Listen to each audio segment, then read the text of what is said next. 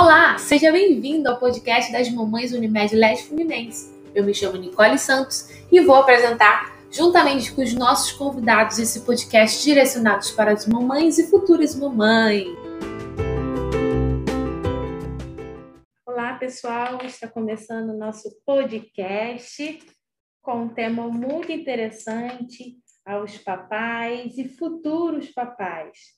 Hoje está conosco a doutora Valéria. Tudo bem, doutora Valéria? Tudo bem, tudo ótimo. Hoje o tema vai ser amamentação. Doutora, nós temos algumas perguntas. Uma delas é: Doutora Valéria, nos primeiros meses de amamentação, devemos seguir um horário ou livre demanda? Olha, o que é recomendado é a livre demanda para amamentar. O que é livre demanda? É quando o bebezinho sente fome, seja de dia ou de noite, né? Ele aí requer, né, mamar. E ele mama até se sentir satisfeito. E um sinal que o bebê está bem alimentado é quando as fraldas vêm pesadas. Pesadas de quê? De xixi. Quer dizer que ele está bem hidratado. Normalmente, ao, ao longo assim, do crescimento, a criança acaba ela mesmo fazendo o horário, ou de duas em duas, ou três em três, ou quatro em quatro, e porque isso depende muito do esvaziamento gástrico. Então, quando o estômago se esvazia, e ele sente um incômodo, que isso incomoda o bebê, ele sente fome, aí ele ou ele chora, tem bebê que chora, tem bebê que começa a ficar mais irritado, ou então quando você segura no colo, ele já vai se virando para o lado da mama. Isso é sinal que ele está precisando se alimentar. Uau, bacana, doutora. Silicone interfere na amamentação? Olha, ele não costuma interferir, principalmente se o silicone foi colocado atrás do músculo peitoral. Mas, às vezes, alguns silicones que são colocados na frente, que fica em contato com a glândula mamária, pode atrapalhar um pouco. É, o que não pode haver durante a cirurgia plástica é a lesão dos dutos mamários, porque esses dutos é que levam o leite né, até a, o, o, a areola. Né? Então, isso é que não pode haver. Se houver lesão, o que, que acontece? Na maioria das, das cirurgias há alguma lesão. Então, às vezes, a mãe produz menos, não quer dizer que ela não vá produzir, mas às vezes tem essa dificuldade. Ou ela produz e ele não chega onde deveria chegar. Aí atrapalha. Entendido. Como evitar o empedramento do leite?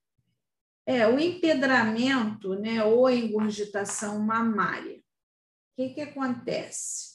Se a mama não se esvaziar completamente durante as mamadas, é, ela acaba se depositando e fazendo empedramento. Então, o ideal é que, se a mama ainda estiver muito cheia, depois do bebê mamar, retirar ou manualmente com massagem ou com uma bombinha. Aí você tira aquele excesso, porque quando a mama se esvazia, o cérebro recebe uma mensagem via hormonal para que ela ele encha novamente, entendeu? Um sutiã de amamentação também com bom suporte, a mama não pode ficar caída ou sem sutiã, porque senão vai empedrar o leite na, na parte né, inferior da mama. Também colocar discos absorventes próprios, tem discos que vendem na farmácia, né? É, para colocar entre o mamilo e o sutiã. Isso ajuda a acomodar melhor a mama. Se tiver já assim empedrado, endurecido, é bom fazer compressas de leite, de, de gelo, porque diminui a inflamação da mama. Às vezes o pessoal acha que tem que pôr a compressa morna. A compressa morna, ela faz vir mais leite. Você não quer, você quer desinflamar. Então, você põe compressa de gelo. E se, é, para facilitar a saída, aí você pode até pôr compressa morna. Porque se a mama tivesse assim, muito dura e o, o bico, né, do areola muito dura, o neném não consegue fazer uma boa pega. E aí, sem pegar bem, ele acaba desmamando com essa dificuldade. Então, você coloca compressão morna, você faz massagem, e aí amacia a mama para o bebê. Perfeito. É normal ter feridas e rachaduras nos seios? Não, não é. Não é para se ter, mas é comum. É comum ter. E isso aí você tem que falar com o seu obstetra que está acompanhando, é, o bebê e ele vai te orientar para evitar essas rachaduras, porque essas rachaduras acabam levando a infecção, acabam levando ao desmame precoce, né? Então tem que se evitar essas rachaduras e essas fissuras. Entendido. Como perceber se a pele está correta?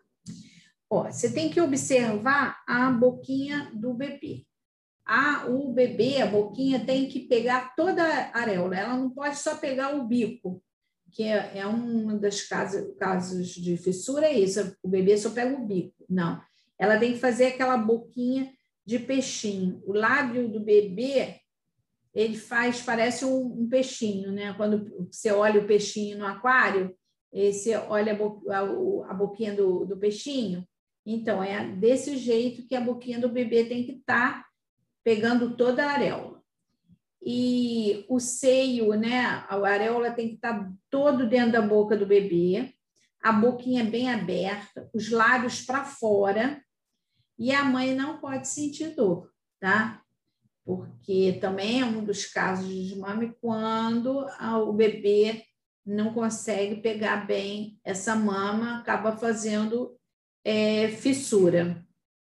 E uma das coisas importantes para mãe observar é que, às vezes, o bebê tem o, o freio da língua, ou o freio inferior, ou o freio superior, ou os dois, ela está com freio.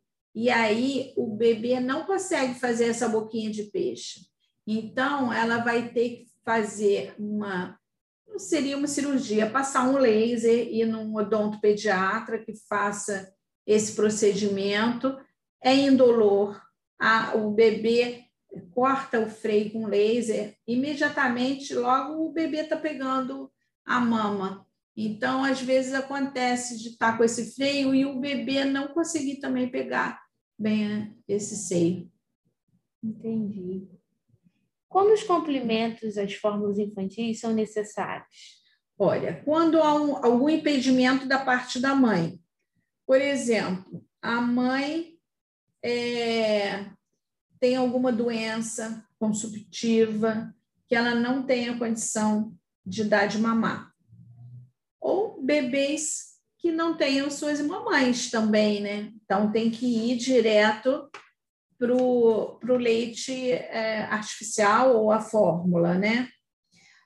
Quando o leite também é insuficiente, que às vezes acontece, e às vezes você tem que complementar, né? Para não vai deixar o bebê com fome, porque a criança acaba não ganhando peso adequado. Isso a gente observa indo no pediatra, na pesagem, ou o bebê está sempre irritado, o bebê está sempre com fome, então, você, você acaba complementando, mas aí o pediatra vai ver qual é o melhor complemento e realmente a situação para poder dar o complemento correto. Excelente. O coronavírus pode ser detectado no leite materno? Não. O que pode ser detectado no leite materno são os anticorpos para coronavírus. Por isso, agora é, depois de testes né, em outros lugares, nos Estados Unidos principalmente, que começaram a aplicar a vacina tanto para gestante como para lactante, para a mãe que está amamentando, e eles viram que no leite passa anticorpos. Esses anticorpos protegem o bebê da doença, né? Então, agora aqui no Rio, ou acho que até nacionalmente, começaram a vacinar as gestantes que tenham alguma comorbidade. Depois dessa primeira leva, vai para as gestantes sem comorbidade, sem faixa etária, né? Porque gestante não tem faixa etária. Pode ter de 18, pode ter 40, pode ter 45, pode ter 15. Então, é, se indica vacinação. E o seu obstetra vai indicar qual a vacina que ele quer que aplique, né? Porque a gente sabe que tem mais de uma, e também o período, porque não se indica vacinar a mãe no primeiro trimestre de gravidez. Alguns obstetras eu tenho visto indicando ou no segundo ou até para o terceiro trimestre, já que a gravidez é um risco importante para a mãe quando pega o, o, coronavírus. Há muito falecimento, há muito problema de trombose, há, um, há muita perda do, do feto, perda do bebê, é, parto precoce também, né, parto prematuro. Então, está sendo indicada a vacinação agora. Perfeito. Se uma mãe com confirmação suspeita de Covid-19 é recomendado que ela continue amamentando? Sim, mas aí a gente faz algumas orientações. A mãe tem que amamentar com proteção de máscara, não só amamentar, mas ficar com a máscara dentro de casa, né? Porque você não só pega o bebê na hora de amamentar, você dá um colinho, né? O bebê quer um colo, quer um aconchego, você vai trocar fralda, você vai dar banho, você vai fazer os cuidados da criança, né? Claro, se a, a, esse bebê tiver alguém até que cuide dele e só na hora de mamar vá para a mãe, aí é menos exposição. Então, essa mãe tem que sempre estar com a máscara, higienizando as mãos e também se a mãe tiver condições físicas e emocionais para dar de mamar, porque às vezes ela não está fisicamente bem, a gente sabe que a doença expolia demais, vai depender da gravidade com que essa mãe vai né, pegar esse vírus. Então, se a mãe tiver muito espoliada, ela consome muito, ela consome muita musculatura, ela desidrata. Então, se a mãe tiver condições de amamentar, ela pode amamentar. A senhora tem alguma dica, alguma observação para deixar para os nossos papais, mamães? É, eu, eu acho assim, a gente está num é momento muito difícil, né? É, mas mesmo assim, Deus está provendo muitos bebês e a gente chama de bebês da pandemia. Eu sei que as mães ficam muito ansiosas, muito temerosas, não só as mães, mas toda a família né, com essa gravidez. E eu acho que assim, você tratar sua cabeça, suas emoções, seu espírito, né? Estar tá em contato com Deus é muito importante, porque é nessa hora que a gente. Não é que só nessa hora que a gente tem que se apegar, né?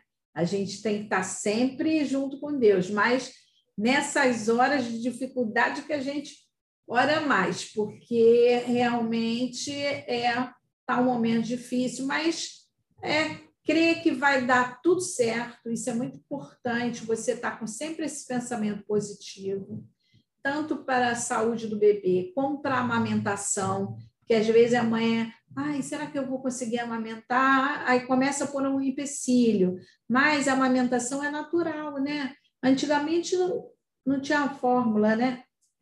Era tudo no, no peito. E quando às vezes alguma mãe daquela época muito antiga, porque era muito antiga mesmo, que não tinha nem outro leite, que é, agora tem as fórmulas, mas teve uma época que era leite de cabra, leite de ovelha, leite de vaca, né? E pensa na, na mãe da época do, do homem de pedra, da mulher de pedra. O que, que ela dava para para o seu bebê? O que, que as índias dão para o seu bebê? Elas dão o leite materno.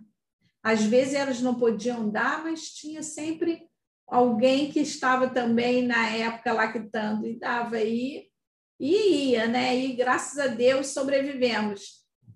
Mulheres somos fortes, né? E, e a nós nos coube a responsabilidade de trazer ao mundo, né? Outras criaturas, né? Criaturas de Deus.